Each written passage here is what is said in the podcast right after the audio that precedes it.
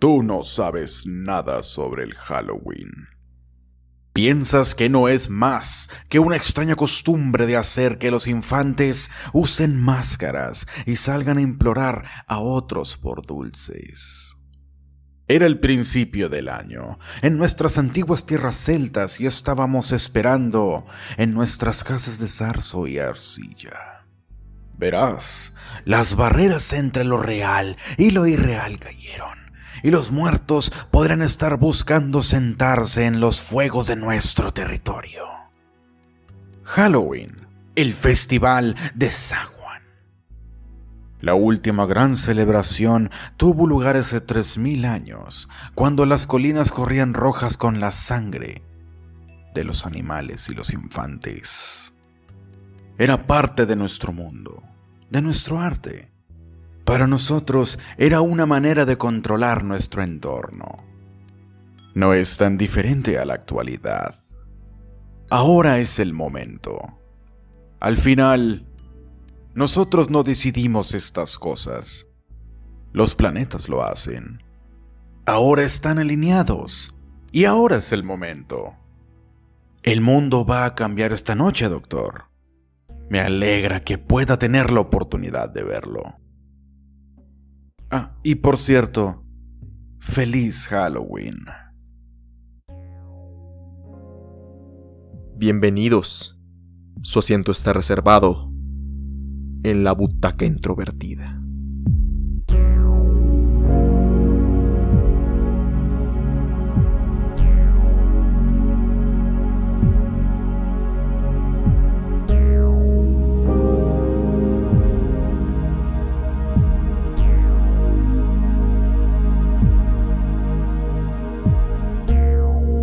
Halloween 3, Season of the Witch, o Halloween 3, Noche de Brujas, es un filme estrenado en 1982, el cual fue escrito y dirigido por Tommy Lee Wallace. Estelarizado por Tom Atkins, Stacy Nelkin y Dan O'Harlehy, cuenta la historia de los días previos a la celebración del Halloween, para la que muchos hogares se están preparando comprando dulces para dar durante la festividad y, principalmente, seleccionando sus aterradores disfraces, para disfrutar de la noche de brujas como si fuera la última en sus vidas. Halloween es una de las épocas más divertidas del año, ya que es una de las oportunidades de demostrar nuestra creatividad y al asumir una nueva identidad gracias a los disfraces que se acostumbran a utilizar durante esta celebración. Los dulces, la decoración de las casas y el contar o ver historias de terror, así como las fiestas de disfraces, son algunos de los aspectos que caracterizan los festejos del Halloween alrededor del mundo. Sin embargo, siempre ha sido sujeta a la controversia por parte de grupos religiosos por estar inspirada en varias celebraciones paganas, por lo que cada año tratan de evitar que se lleve a cabo sin éxito alguno. Y es que de manera general, casi nadie celebra el Halloween con motivos malignos. Bueno, con excepción de algunos de los personajes que aparecen en la cinta de la cual hablaremos en este episodio. Viernes 23 de octubre. Un hombre corre desesperado en medio de la noche. Un automóvil lo viene siguiendo lentamente. El hombre trata de encontrar refugio en un depósito de autos, pero una persona vestida con un traje de negocios lo intercepta y procede a ahorcarlo. Gracias a su percepción, el hombre aprovecha sus alrededores para librarse de su agresor y proceder con su escape, el cual culmina en una gasolinera, donde se desvanece frente al encargado diciendo, ya vienen. En otra parte de la ciudad, el doctor Chalice llega con regalos para su familia, unas máscaras para Halloween, sin embargo, la madre de ellos ya les compró unas producidas por la popular compañía Silver Shamrock, la cual tendrá un gran concurso la noche del 31 de octubre para todos los pequeños que hayan comprado su máscara. Justo cuando estaba a punto de ponerse cómodo, Chalice es llamado de vuelta al hospital para atender a un paciente que acaba de ingresar a urgencias, quien yace inconsciente con una máscara de calabaza en sus manos. La persona que lo trajo dice que el paciente entró súbitamente a su establecimiento y que solamente le hizo el favor de traerlo, a lo que Chalice le agradece. En una de las televisiones del hospital, el anuncio de Halloween de la compañía Silver Shamrock suena, despertando al enfermo, quien con dificultad les exclama a los presentes, van a matarnos a todos, antes de volver a perder la conciencia. Después de ser puesto en observación, el hombre duerme tranquilo, hasta que una figura misteriosa irrumpe en su cuarto y lo hiere de muerte. Bajo los gritos de una enfermera, Chalice va a ver qué sucedió y alcanza a seguir a esta persona misteriosa hasta el estacionamiento del hospital, donde para su sorpresa se prende fuego dentro de un automóvil. Sábado 24 de octubre. La hija del paciente acude al hospital para reconocer el cuerpo, confirmando la identidad de su padre, llenándola de una pena inmensa por haberlo perdido. Miércoles 27 de octubre. Intrigado por lo extraño de toda esta situación, Chalice le encarga a Teddy, una médica forense, que investigue cualquier información sobre la persona que se prendió fuego en el estacionamiento. Viernes 29 de octubre. Ellie Greenbridge la hija del paciente fallecido, aborda al Dr. Chalice en un bar local para contarle de la investigación que ha estado realizando en torno a la muerte de su padre. Este llevaba un diario detallado de sus actividades, cuya última entrada indicaba que fue a Santa Mira a surtir máscaras de Halloween para su tienda, por lo que ambos emprenden un viaje en automóvil a ese pueblo con la intención de descubrir la verdad. Santa Mira es una comunidad de inmigrantes irlandeses a las afueras de California, siendo también el lugar donde se encuentran los cuarteles generales de Silver Shamrock. Ellie y Chalice son observados por los habitantes del pueblo y las cámaras de seguridad que se encuentran a lo largo del camino. Para tratar de no llamar tanto la atención, se hacen pasar por un matrimonio, se alojan en un motel para planear con calma la forma en que se infiltrarán en la fábrica de máscaras. Durante la noche, Chalice se encuentra con un vagabundo, quien además de pedirle un poco de alcohol y unas monedas, le comenta de los turbios rumores que circulan sobre Silver Shamrock, así como su dueño y fundador, Conal Cochran. Al partir cada uno por su camino, el vagabundo es decapitado por las misteriosas personas que acabaron con la vida del padre de Ellie. En el motel, Ellie habla con Marge Goodman, quien además de alojarse en el motel, vino a hacer una reposición de las máscaras que había adquirido, ya que el sello oficial se les había caído. Cuando Marge va a su habitación con la intención de descansar, se da cuenta que los sellos tienen una especie de microchip. Para su infortunio, al momento que trata de removerlo para inspeccionarlo, el aparato lanza un rayo hacia su boca, el cual termina no solo derritiéndole el rostro, sino causando que diversos insectos comiencen a salir de su boca. Debido a que pasaron gran parte de la noche teniendo un encuentro romántico íntimo, Ellie y Chalice no se enteran de esta desgracia hasta que llega una ambulancia a llevarse a March, junto con una limusina abordada por Conal Cochran, quien les asegura que su vecina de cuarto estará bien atendida en las modernas instalaciones de Silver Shamrock. Aún alterados por lo ocurrido con March, Ellie y Chalice deciden acudir a Silver Shamrock al día siguiente. Sábado 30 de octubre. Teddy, la médica forense, le comenta a Chalice vía telefónica que cosas raras han ocurrido con los análisis y que aún no tiene algún resultado definitivo. Él le pide que investigue todo lo que pueda sobre Conal Cochran. En conjunto con Ellie, acude al departamento de entregas para ver si alguien recuerda si su padre se presentó a recoger sus máscaras, y los encargados le dicen que así fue, y que él se retiró sin problemas de ahí. Coincidentemente, Cochran aparece para felicitar a la familia Kupfer por haber vendido la mayor cantidad de máscaras Silver Shamrock en todo el año, y les da a ellos, junto a Chalice y Ellie, un tour por la fábrica para que vean cómo se elabora su mercancía. Bueno, no a toda la fábrica, ya que les indica que el proceso final es muy peligroso para entrar sin la protección necesaria. Al terminar la visita, Ellie ve el automóvil de su padre e instintivamente corre hacia él, pero es detenida por los trabajadores de la fábrica, quienes se ven extrañamente parecidos a las personas misteriosas que han aparecido a lo largo de la semana. De regreso en el motel, Ellie regresa a su cuarto, mientras que Chalice trata de comunicarse con Teddy, pero todas las líneas están cortadas, y, lamentablemente, también se da cuenta que Ellie ha sido raptada. Instintivamente, piensa que Cochran está involucrado en esto, por lo que regresa para infiltrarse una vez más a Silver Shamrock, pero es emboscado por diversos hombres en traje, quienes en realidad son robots diseñados por el dueño de la compañía. Chalice es sometido, mientras que Cochran entra a la habitación lamentándose de lo defectuosas que han resultado algunas de sus creaciones, pero también se alegra de que por fin ha llegado la mañana de Halloween. Domingo 31 de octubre. Halloween. Cochran le muestra a Chalice su plan maestro. Mediante una combinación de alta tecnología y artes antiguas, planea sacrificar a todos los niños que utilicen las máscaras de Silver Shamrock durante la Noche de Brujas, replicando el Festival de Samhain, una celebración celta que tuvo lugar varias décadas atrás. La forma en que piensa lograrlo es que, al final del tradicional maratón de películas de terror, el gran premio que se ha anunciado durante toda la semana consiste en una animación que detona el microchip que contienen todas las máscaras, pudriendo la cabeza de los portadores, llenándolos de insectos y serpientes. Para demostrar que habla en serio, sacrifica a la familia Kupfer frente a Chalice, además de ponerle a este último una de las máscaras para que tenga el mismo destino. Afortunadamente, Chalice logra zafarse de sus ataduras, activa la animación en el interior de Silver Shamrock, arroja una caja de microchips hacia Cochrane y sus robots, destruyéndolos a ellos y todo el equipo utilizado para su plan, además de liberar a Ellie de la celda donde estaba captiva. Para su desgracia, cuando ambos escapan en un automóvil, descubre que Ellie ahora es uno de los robots de Cochrane, y después de una intensa pelea, Chalice logra escapar nuevamente de las invenciones de Silver Shamrock. Consciente de que aún después de todo esto, el comercial que detonará las máscaras aún se va a transmitir, llega a la misma gasolinera donde llegó el padre de Ellie, tratando desesperadamente de prevenir vía telefónica a los ejecutivos de las diversas cadenas de televisión para que detengan la transmisión. Al final, unos niños con las máscaras de Silver Shamrock entran a la tienda para ver el gran concurso, pero la transmisión se corta. Al intentar cambiar de canal, el comercial vuelve a interrumpirse por dificultades técnicas. Los niños vuelven a buscar otra estación.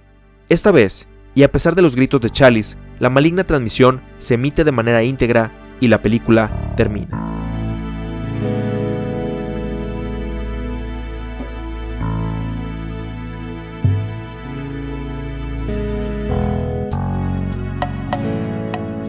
Aunque él no es el director de esta cinta en particular, John Carpenter es una figura que no solamente está relacionada con la franquicia de Halloween, sino que también ha inspirado a muchos cineastas a inclinarse por el género de terror como su enfoque principal, pero no es el único ámbito en el que su obra ha influido de manera creativa.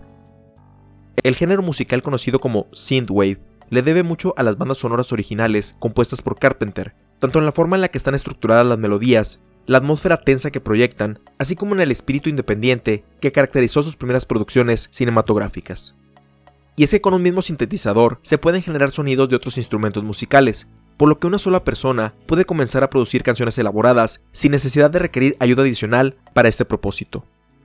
Artistas como Perturbator, Kavinsky, The Aesthetics, Electric Youth, Carpenter Brut, entre otros, son algunos de los ejemplos de músicos que en la actualidad representan este género, con diferentes interpretaciones del mismo.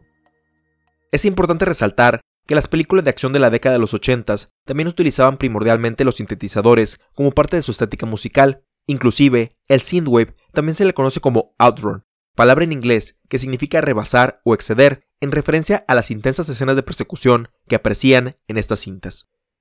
Sin embargo, mientras que el uso de sintetizadores en filmes de acción tiene la intención de hacerte sentir empoderado como los héroes que protagonizan estas historias, podría decirse que en el terror tiene un propósito muy distinto. Debido a la comercialización de la nostalgia, actualmente estamos inundados tanto del regreso de propiedades de esa época como las Tortugas Ninja, Robocop, Pato Aventuras, Transformers, entre otros, o de programación nueva inspirada fuertemente en la época de los 80s, siendo el ejemplo más representativo la popular serie Stranger Things la gran mayoría de ellas siendo bien recibidas por los gratos recuerdos que le traen a las personas sobre su infancia, o al menos tiempos pasados más simples. La música es uno de los elementos que más nos transporta a las diferentes etapas de nuestras vidas, debido a que, aunque está ligada principalmente al sentido del oído, estimula las partes del cerebro asociadas con nuestra actividad motriz, de ahí que nos motiva a bailar, pero también estimula la creatividad y, claro, en nuestras emociones, y es por eso que podemos ligar una canción al lugar donde vivíamos, el grado escolar que cursábamos, nuestras amistades de aquel entonces, fiestas, primeros amores, etc.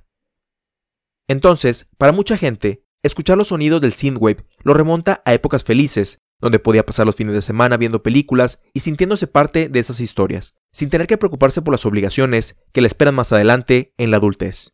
Pero la nostalgia es un arma de doble filo, ya que pinta nuestros recuerdos con una capa llena de brillo y subjetividad que provoca que nos acordemos de nuestro pasado más en la forma que nos hubiera gustado que fuera, en lugar de como en realidad sucedió. El synthwave tiene esa dualidad, donde tenemos la versión emocionante y vibrante del género, de cómo queremos rememorar la década de los ochentas como una época insuperable en cuestiones del entretenimiento, pero también tiene ese aspecto oscuro, lleno de incertidumbre por lo que está pasando en ese momento y por lo que podría pasar, como probablemente nos sentíamos en nuestra juventud. Este sentimiento de preservar nuestro pasado como quisiéramos recordarlo, aunque nos puede llenar de un reconfortante calor interior, también puede ponerle barreras a la evolución creativa. Desde el momento de su estreno, y hasta hace unos años, Halloween 3 fue una película casi universalmente rechazada por la audiencia, principalmente los fans de las primeras dos entregas, siendo el principal argumento en contra la ausencia de Michael Myers en los eventos presentados dentro de la historia. Aunque entiendo las razones del porqué, el hecho de que Michael Myers es la figura icónica no solamente de la serie, sino también de todo el género slasher, además de que Halloween 2 se acababa de estrenar justo el año anterior. Pienso que estos factores contribuyeron a que no solamente se sintiera como una secuela apresurada, sino también al sentido de familiaridad que las audiencias ya habían adquirido con los personajes de las otras dos. Gracias a que los seres humanos somos criaturas acostumbradas a nuestros hábitos, así como temerle aquello que nos es desconocido, solemos resistirnos a algo nuevo que altere nuestro balance. Sumado a esto, creo que además de las cosas nuevas, también le tememos a desperdiciar lo más preciado con lo que contamos en algo que no sabemos si es para nosotros, siendo ese algo nuestro valioso tiempo libre. Por eso es muy común que cuando alguien te cuenta sobre una película o serie de televisión que acaba de ver, la primera pregunta que solemos hacerle es ¿y está buena o no? porque no queremos arriesgarnos a desperdiciar parte de nuestro día en algo que no estamos seguros que vayamos a disfrutar. Pero entonces surge la pregunta, si tanto le sacamos la vuelta a experimentar cosas nuevas, ¿cómo es que nos llegaron a gustar las cosas que actualmente disfrutamos? A final de cuentas, hubo un momento en que las experimentamos por primera vez. En algunos casos, el primer contacto fue más pasivo, porque era lo que había en la televisión en ese entonces, era la música que ponían en las fiestas de tus amistades, o era la comida que te daban de pequeño, entonces, no había tanto riesgo de tener que invertir económicamente en entretenimiento, ni tampoco nuestro tiempo, ya que en la infancia, este parece ser infinito. Pero aún así se dan casos donde se tiene que superar la barrera inicial para descubrir tu comida, música, serie o película favorita. Como mencioné en episodios anteriores, no me gustaban las películas de terror de niño hasta que me armé de valor y vi una. Creo que fue Poltergeist, siendo a partir de este punto uno de mis géneros preferidos. Y no digo que todas las cosas del mundo nos deben gustar, sino que es bueno abrirnos un poco a darle la oportunidad a algo que no estamos tan convencidos, al menos para quitarnos la duda si era o no para nosotros. Ahora, aquí es donde surge una segunda barrera. Tienes una cosa favorita que has amado por años, y un día se anuncia que va a salir una secuela o nueva adaptación de ella, lo que lleva implícito que a esta cosa se le van a agregar nuevos elementos audiovisuales que cambiarán de una forma u otra como es percibida. ¿Esto por sí mismo es algo malo? ¿Debería aquello que amamos quedarse de la misma forma por los siglos de los siglos? En mi experiencia personal observando ciertas comunidades virtuales, este parece ser el caso. Creo que uno de los primeros ejemplos que recuerdo fue la transición entre Street Fighter 2 y Street Fighter 3, donde después de muchas iteraciones de la segunda parte, la compañía productora lanzó la tercera entrega del popular juego de peleas. De manera similar a Halloween 3, Street Fighter 3 no fue universalmente aceptada como su antecesora debido a que introdujo nuevos personajes y mecánicas, que si bien hacían que la jugabilidad fuera más dinámica, y aunque mantuvo a las figuras centrales de la franquicia en la lista de personajes seleccionables, el resto les pareció a las personas más raros o peores que los de Street Fighter 2. Comportamientos y opiniones así se repiten hasta nuestros días, donde podemos ver el rechazo automático de algún aspecto de una película meses antes de que se estrene o incluso antes de que comience el rodaje principal de la misma, aunque no se tenga el contexto completo para evaluar si fue bueno o no. Dos ejemplos que se me ocurren en este caso tienen que ver con la franquicia cinematográfica de Batman, donde el casting de Michael Keaton en la versión de 1989 y el de Heath Ledger en The Dark Knight causaron controversia entre los fans debido a sus papeles previos en comedias y películas románticas respectivamente, además de que en el caso de Ledger se tenía el factor adicional de que la interpretación anterior del personaje del Joker era icónica gracias a la actuación de Jack Nicholson. Pero, una vez que se estrenaron y la gente tuvo la oportunidad de verlas, ambas actuaciones resultaron ser interpretaciones memorables para la franquicia. Y si bien esto no se da en todas las ocasiones, pienso que ha sucedido las suficientes como para que aprendamos a esperar a ver, escuchar o probar algo antes de gastar tiempo y energía en algo que solamente tenemos el presentimiento que va a arruinar nuestra infancia, como comúnmente exageramos en diversos foros de Internet. Un ejemplo práctico y personal es que si me hubiera cerrado a que solamente la primera versión de lo que vi es la única válida, no habría visto el remake de Evil Dead del que hablamos hace poco, solo porque no sale Ash, y me hubiera perdido de toda la reflexión que se mencionó en ese episodio. O no habría asistido a la sala de cine a ver la nueva adaptación de Suspiria, la cual, en cierta medida, fue el catalizador para comenzar con la butaca introvertida. Esta barrera que nos ponemos de no abrirnos a nuevas ideas o interpretaciones puede ser un freno a la creatividad, no solamente de otras personas, sino la de nosotros mismos. Hasta ahora, solo he mencionado los casos de la opinión de las personas sobre los trabajos creativos, pero ahora te pregunto, ¿qué pasaría si tú estuvieras en el lugar de los creadores? John Carpenter aceptó colaborar en la banda sonora de Halloween 3 con la condición de que la historia no tuviera que ver con Michael Myers, a quien él mismo le dio un final definitivo en Halloween 2, porque quería continuar con algo nuevo y no quedarse reciclando la misma idea una y otra vez, que a final de cuentas fue lo que se convirtió en la franquicia gracias a la opinión de los fans. Imagina por un momento que tú creaste algo, ya sea una canción, una escultura, un corto cinematográfico o película de larga duración, la cual fue bien recibida tanto por los que te conocen como otras personas alrededor del mundo. Si bien te puedes sentir satisfecho o satisfecha por ello y aprecias el tiempo que te llevó a realizar este proyecto, tus experiencias, así como tu perspectiva de vida, van cambiando. Incluso durante la elaboración de tu anterior obra, por lo que ya no eres el mismo que la empezó y estás lista o listo para crear algo completamente nuevo basado en estas nuevas influencias y conocimiento adquirido. Sin embargo, sabes que las personas están esperando lo mismo que les ofreciste la vez pasada, o en el mejor de los casos algo similar, aunque esto ya no empata con tu nueva visión. ¿Qué harías tú? ¿Te quedarías dándole vueltas a la misma idea para satisfacer a tu audiencia, pero sin poder explorar esa idea que quieres realizar, o te arriesgarías a llevarla a cabo con la incertidumbre si será bien recibida? Es claro que una lleva más riesgo que la otra, pero ninguna es garantía de atraer el éxito económico. Sin embargo, la segunda opción trae algo más incuantificable que lo monetario, que si bien actualmente es necesario para muchas cosas, no se compara con la satisfacción y paz mental que trae el desarrollo creativo de una persona, además de tener el potencial de atraer a mayor gente que el proyecto anterior. Entonces, a pesar del temor o incertidumbre que nos puedan causar los cambios, siempre será más vibrante y emocionante romper estas barreras que le ponemos a nuestra creatividad.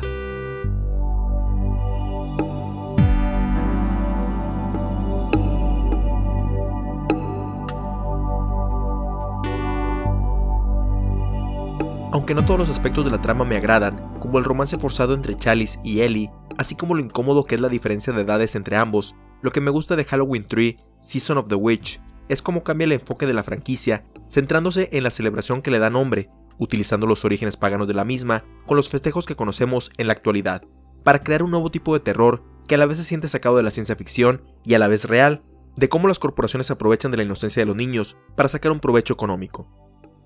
En lugar de reciclar la misma idea, los cineastas se atrevieron a dar un paso en busca de algo nuevo y que a su vez sirviera como plataforma para más historias de terror que tuvieran lugar durante la Noche de Brujas. Aunque en su momento no tuvo el éxito comercial que se esperaba, a lo largo de los años ha obtenido reconocimiento entre las audiencias que la redescubren separadas del estreno original, así como el factor de que las secuelas de Halloween comenzaron a verse creativamente pobres, lo que hace que Season of the Witch se mantenga con más vigencia que ellas es una muestra de que es mejor perseguir los deseos de nuestra creatividad, aunque existan barreras internas y externas que nos empiecen a decir lo contrario, a simplemente dejarnos llevar por lo que creemos que es seguro, ya que reciclar la misma idea cansa a la audiencia y, peor aún, a nosotros mismos, dejándonos sin éxito profesional ni tampoco personal.